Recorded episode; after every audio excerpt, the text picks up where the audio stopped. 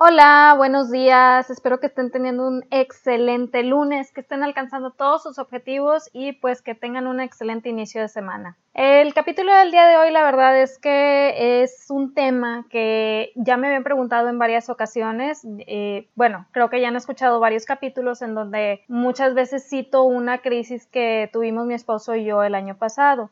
La verdad es que aunque lo he mencionado de paso, nunca he ahondado al respecto. Entonces hoy quería pues platicarles un poquito más sobre eso. Eh, así que el capítulo de hoy son cinco lecciones que aprendí en tiempos de crisis. Una realidad es que las crisis son parte de la vida. Por mucho que no queramos que sucedan, pues llegan, no hay de otra y muchas veces se quedan y a veces es más se quedan más tiempo del que nos gustaría y pues nos hacen darnos cuenta de muchas cosas con respecto a nosotros mismos, con respecto a nuestra persona, con respecto a las circunstancias, con respecto a lo que estamos haciendo, a las decisiones que estamos tomando, etcétera, etcétera, etcétera. Pero bueno, primero que nada me presento, mi nombre es Wendy Vázquez, soy emprendedora, fotógrafa, esposa y recientemente aprendiz de patinaje de slalom.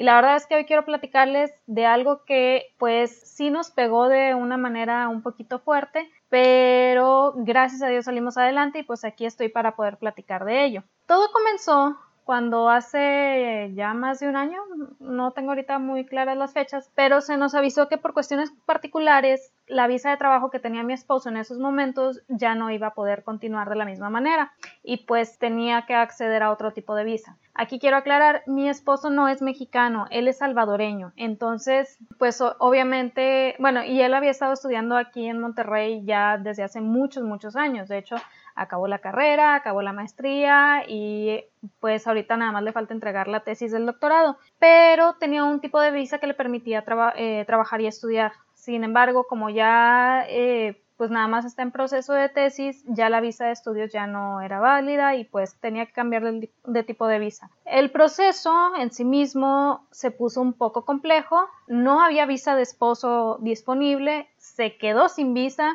y por ende se quedó sin trabajo no podía trabajar en ninguna empresa mexicana. Entonces la realidad en esos momentos fue un esposo que no podía trabajar, como mencioné, en ninguna empresa mexicana, buscando empresas extranjeras que aquí debo hacer una pequeña queja pública. Por ser salvadoreño no le abrían muchas puertas, aún a pesar de su grado de estudios y, si puedo decirlo, aún a pesar de su grado de inteligencia y pues con una esposa que estaba en proceso de emprendimiento, que ya había pasado mucho tiempo sin, eh, sin trabajar en oficina y pues como había decidido cambiar de carrera, dejé de practicar lo mío y ya no podía trabajar en lo que había estudiado. Entonces, la verdad es que la combinación estaba bastante interesante en esos momentos. Me acordaba mucho de lo que decía Dave Ramsey, Dice, hay dos tipos de crisis. Uno es la crisis que tienes tú eh, económica en tu familia, nada más en ese pequeño círculo, y la otra crisis es la crisis que se acarrea a nivel mundial, que provoca problemas de despidos y demás. En esos momentos nosotros estábamos viviendo una crisis económica familiar. Ahora, muchos me dirán, oye, ¿por qué no buscaste trabajo? O sea, ¿por qué no decidiste dejar tu emprendimiento de lado un ratito y buscaste trabajo? La verdad es que sí busqué.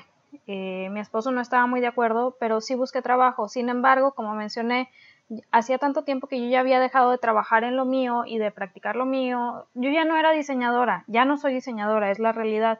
Entonces, los trabajos a los que podía aplicar, yo ya estaba obsoleta y los trabajos que me abrían las puertas, el ingreso económico era mucho menor de lo que yo generaba teniendo dos clientes mensuales y aparte a eso había que quitarle traslados y demás. Entonces, haciendo números sí me di cuenta que en esos momentos un trabajo o al menos lo que había encontrado, lo que había en el mercado, no me beneficiaba mucho ni a mí ni a mi familia. Entonces tuve que seguir por mi cuenta. Pero bueno, dejando de lado ese punto, vamos con las lecciones. La lección número uno que les quiero platicar es, cuando veas la crisis, por favor, actúa. La verdad es que la situación de la visa ya la sabíamos, ya sabíamos que se iban a generar estos problemas, ya sabíamos que pues a lo mejor íbamos a pasar algún tiempo eh, pues en el que no hubiera una visa de por medio. Sin embargo, tuvimos el error de pensar que todo se iba a poder arreglar pronto, que pues que no iba a haber mucho problema. Se nos pasó el pequeño detalle de que cuando hay procesos burocráticos de por medio, pues el tiempo no siempre está a favor de uno. A lo mejor sabiéndolo desde antes o tomando acción desde antes más bien, no íbamos a poder cambiar la situación de lo que iba a suceder, pero podíamos hacer previsiones que nos beneficiarían. Por ejemplo, nosotros traíamos un plan de ahorro eh, que habíamos estado estudiando y demás en el que queríamos llegar a un punto de finanzas saludables y completamente saneadas, es decir, cero deudas y un nivel de vida inferior a nuestros ingresos. Sin embargo, lo comenzamos a trabajar ya muy tarde para la situación que estábamos viviendo. Realmente, y ni siquiera lo comenzamos a trabajar porque, eh, porque supiéramos que iba a llegar la crisis. Al contrario, lo comenzamos a trabajar simplemente porque queríamos llegar a ese punto de, finanzas saneadas, lo cual sí fue bueno, sí nos trajo mucho beneficio en tiempos de crisis, pero nos hubiera traído todavía mucho más, más beneficio el haberlo trabajado desde mucho antes. Entonces, si ves la crisis venir, por favor, actúa. Puede que no llegue y está bien. Francamente, si me preguntan a mí, yo voy a decir que es mejor decir que se pecó de preocupado a sufrir el golpe completo. La realidad es que nos tocó vivirlo y hubiera preferido poder comenzar a ahorrar desde mucho antes. Esa fue mi primera lección. La segunda lección, y esta es una realidad que no quiero que la niegue nadie, se vale llorar, se vale llorar. Y es muy probable que lo vayas a hacer y es muy probable que sea algo continuo pero no olvides trabajar mientras lloras. Las crisis duelen, las crisis generan cambio, las crisis son difíciles, las crisis no, es, no son un paseo por el campo. Me viene mucho a la mente un ejemplo que escuché hace mucho. Es como cuando una bailarina tiene que hacer estiramientos para poder lograr los splits. Duele y duele mucho, pero la bailarina tiene que mantener la postura aún a pesar del dolor. Así es durante la crisis. Esta duele y duele mucho y hay momentos en que quieres solamente llorar. No puedes cambiar la postura, no puedes cambiar la situación. Lo entiendo. De verdad, de corazón te digo, lo entiendo, me tocó vivirlo. Pero por mucho que lloremos, la realidad es que no va a cambiar la situación con el llanto. Y en aquellos momentos, si nosotros no nos enfocábamos en generar dinero ciertos días, a los siguientes días no iba a haber despensa para comer. Así de simple, así de sencillo.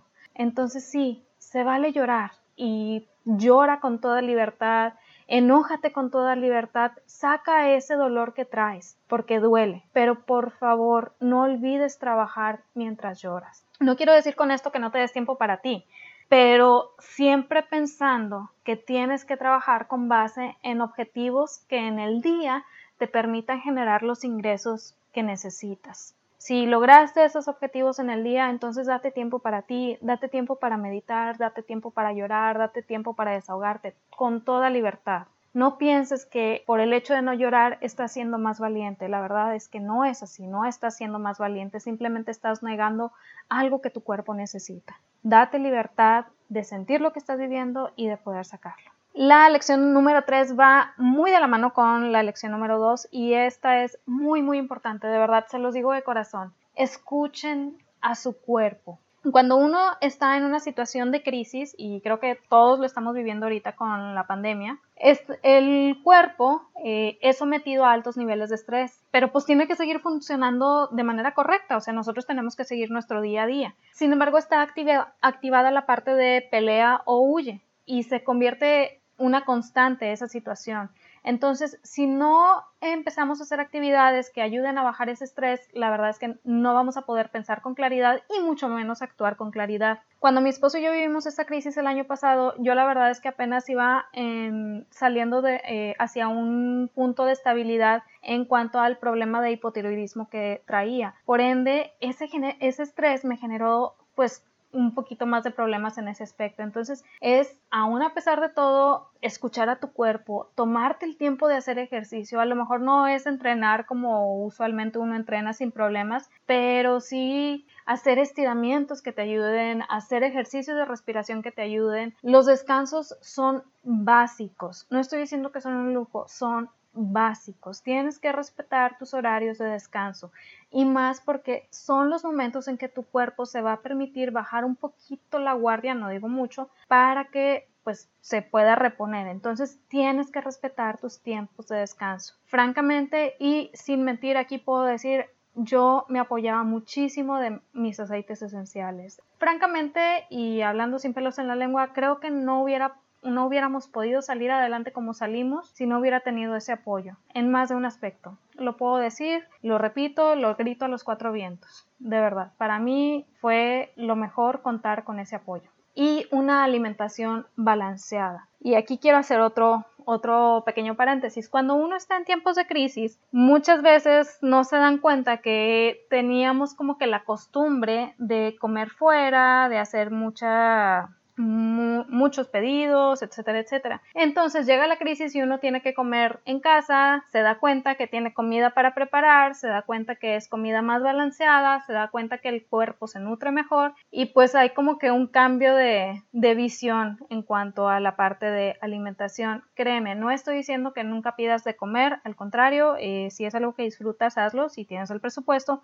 pero en tiempos de crisis date la oportunidad de no hacerlo, date la oportunidad de nutrir bien al cuerpo Fíjate bien si lo que estás comiendo realmente va a ayudar a tu cuerpo o si va a generarle más estrés. Hay muchos alimentos que no nos damos cuenta y generan más estrés al cuerpo. Entonces, si ya estamos en una situación de pelea o huye, y esa situación es una constante, no alimentemos al monstruo, por decirlo de alguna manera. Busquemos alimentos que vayan más en función de ayudar a tener mayor estabilidad en el cuerpo. De verdad, no, no puedo describir la ventaja que es tener una alimentación saludable en tiempos de crisis. Lo vemos como algo lejano, lo vemos muchas veces como algo difícil o incluso hay gente que dice no tengo tiempo de preparar. Está bien, te lo concedo. Una vez estaba leyendo un libro sobre alimentación balanceada y ahí mencionaba, si no tienes tiempo de preparar en la semana, date un tiempo el sábado, cocina toda la comida de la semana, pero que sea eh, comida cocinada por ti, la congelas y en la, en la semana la vas descongelando. Gracias a Dios no tuvimos que llegar a ese punto porque la verdad como que no me atraía mucho,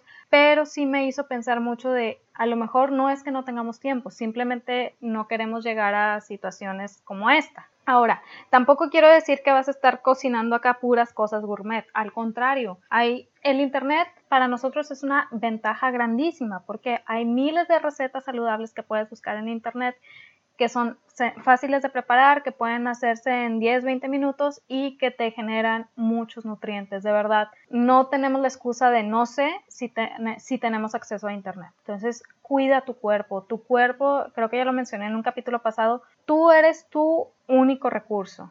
Todo lo demás va y viene, pero tú si se acaba tu recurso de tu cuerpo, de tu mente, ya te quedaste en ceros. Entonces, cuida ese recurso que tienes, tu recurso más valioso. La lección número cuatro es, y estaba un poquito en contra de muchas cosas que les he dicho, pero ahorita me explico. La lección número cuatro es, no quieras pagar deudas como si estuvieras en tiempos de bonanza. Pero Wendy, siempre dices que tenemos que pagar deudas, que no sé qué, que no sé cuánto. Sí, estoy consciente de eso. Pero ahorita estábamos en tiempos de crisis. Bueno, en esos momentos estábamos en tiempos de crisis. No estábamos en tiempos en donde estuviéramos generando gran cosa. Estábamos generando lo que nos permitía sobrevivir el mes. Y ni siquiera lo generábamos por mes, lo generábamos por semana. Entonces, y nosotros estábamos con la idea de querer poder pagar nuestras deudas como si estuviéramos generando lo que se generaba antes. Obviamente no se iba a poder y esa realidad nos estaba ahorcando. Entonces tuvimos que dar un paso atrás, platicamos con mi papá, mi papá nos, nos ayudó a reacomodar, un, poquito los números, pudimos bajar la cantidad de pago a crédito, no, que, no dejar de pagar créditos, al contrario, y esto sí es hincapié, si puedes pagar, paga. De verdad, si puedes salir de deudas, sal de deudas. Tener una deuda es tener comprometido tu salario futuro. No lo comprometas, es tuyo, tú te lo ganaste, trabajaste un chorro para ganártelo. Entonces, si puedes pagar deudas, paga, pero no te impongas pagos que superen tu capacidad de generar ingresos que es lo que nosotros estábamos haciendo. Nosotros estábamos pagando como si todavía estuviéramos en tiempos de bonanza y pues no, la realidad es que no, e, no era así. Entonces sí, paga si puedes, pero no quieras hacerlo como si estuvieras generando lo mismo. Recuerda, en tiempos de crisis hay que sentarse, revisar los números, ver qué se puede, de qué se puede prescindir ver cuánto puedes pagar y hablar con las personas o en este caso con los bancos y ver de qué manera se puede renegociar una deuda. Créeme, la gente prefiere que le pagues aunque sea a largo plazo a definitivamente que no le pagues. Entonces, tómate un respiro, siéntate a hablar con tu esposo, con tu esposa y revisen de qué manera pueden salir de deudas aún a pesar de la crisis. Lección número 5, si no hablas, nadie te escucha. Y esto va de la mano con lo que nos tocó vivir en, eh, de la lección número 4. Aquí aplica para ventas y aplica para necesidades. No quiero decir con esto que vas a que entras a tu tiempo de crisis y vas con todo el mundo llorándole y diciéndole que eh, por favor te tengan compasión y, y que te ayuden. La verdad es que para mí, cuando uno está bueno, sano y con cierto nivel de educación, creo que tiene en sí mismo los recursos para salir adelante aún a pesar de la crisis. Sin embargo, y aquí por favor léase bien. Sin embargo, creo también que el estrés y la desesperación hace que se le cierre el mundo a uno. ¿Por qué? Porque ya lo vivimos. Los últimos meses antes de que acabara esa crisis fueron realmente difíciles, ya que algunos proyectos que eh, estábamos manejando se, se terminaron de manera abrupta, es decir, no hubo aviso de antemano ni nada por el estilo, no habíamos conseguido clientes nuevos por lo mismo y pues comenzábamos a ver que nuestras posibilidades se cerraban y se cerraban con un portazo bien grande. Incluso llegamos a considerar la posibilidad de mudarnos a otro lugar en donde el coste de vida fuera más accesible. Pero también pensar en una mudanza era un gasto que no estaba presupuestado y pues llegó un punto en, el que veíamos negros todos los panoramas éramos dos, pero los dos estábamos en crisis, estábamos eh, con mucho estrés y se nos cerraban las salidas. Aquí lo que nos ayudó muchísimo fue que, mm, bueno, yo tengo la costumbre de desayunar con mi, con mi papá los viernes y en ese tiempo que mi esposo no, no podía trabajar, nos acompañaba a los desayunos, entonces en uno de los desayunos eh, le empezamos a platicar a mi papá pues de la situación, cómo estábamos, cómo nos sentíamos, más que nada porque él nos preguntó, si, si no la verdad no hubiéramos dicho mucho y mi papá vio que ya, nos, ya se nos estaban cerrando las posibilidades, no porque no hubiera posibilidades, sino porque ya estábamos muy estresados. Entonces se sentó con nosotros, nos ayudó a revisar nuestros números y aquí fue donde él, él nos ayudó a reacomodar los números, lo que mencionaba en el punto número 4. Nosotros estábamos muy estresados porque estábamos pensando que teníamos que seguir pagando nuestra deuda como si estuviéramos en tiempos de bonanza, más lo que teníamos que generar para la casa, etcétera, etcétera, etcétera. Pero la realidad es que solo era cuestión de acomodar los números para poder ver que el panorama no era tan negro como nosotros nos lo estábamos imaginando. Revisamos el crédito, revisamos de qué manera lo podíamos eh, ajustar a nuestros ingresos familiares, eh, vimos otras opciones de, de trabajo, nos ayudó a contactar otros posibles clientes. Y la verdad es que el tener esta plática con mi papá nos ayudó a comprar un poquito más de tiempo en nuestras posibilidades, pudimos descansar unos días más, pudimos tomar mejores decisiones. Y gracias a Dios para cuando pasó este tiempo y ya estábamos otra vez agarrando fuerza para algo más, mi esposo pudo recuperar su visa, lo estaban esperando en la empresa donde, de donde había salido, recuperó su trabajo y pudimos respirar. De verdad, si no hablas, nadie te escucha. No estoy diciendo que vayas y grites tus problemas a los cuatro vientos, pero siempre hay alguien. Si no es con tu familia, puede ser algún amigo o amiga, si no un mentor. Pero el chiste es, siempre hay alguien. Y de verdad, ayuda mucho cuando esa persona a lo mejor es cercana, pero no está viviendo esa misma crisis, porque, la, porque ayuda a que tenga una claridad un poquito más grande y no esté tomando decisiones bajo el estrés que estás viviendo tú. Entonces, habla, busca a quien te pueda apoyar, al menos que sea una oreja y que te pueda dar una perspectiva diferente. Estas son mis cinco lecciones. Lo más importante aquí que quiero aclarar es no desesperes.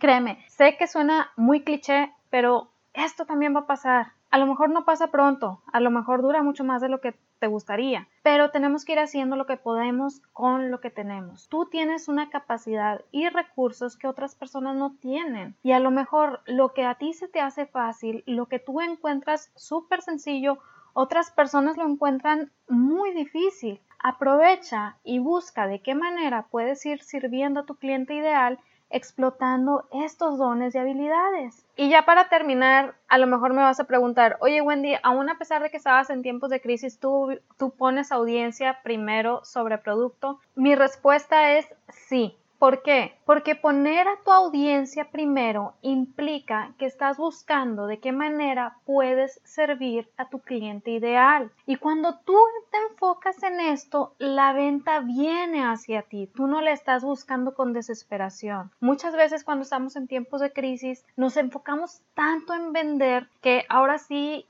como dicen por ahí, olemos a desesperación y el cliente huye de vendedores desesperados, ya que piensa que lo único que quiere ese vendedor es el dinero y no realmente dar un servicio a su cliente.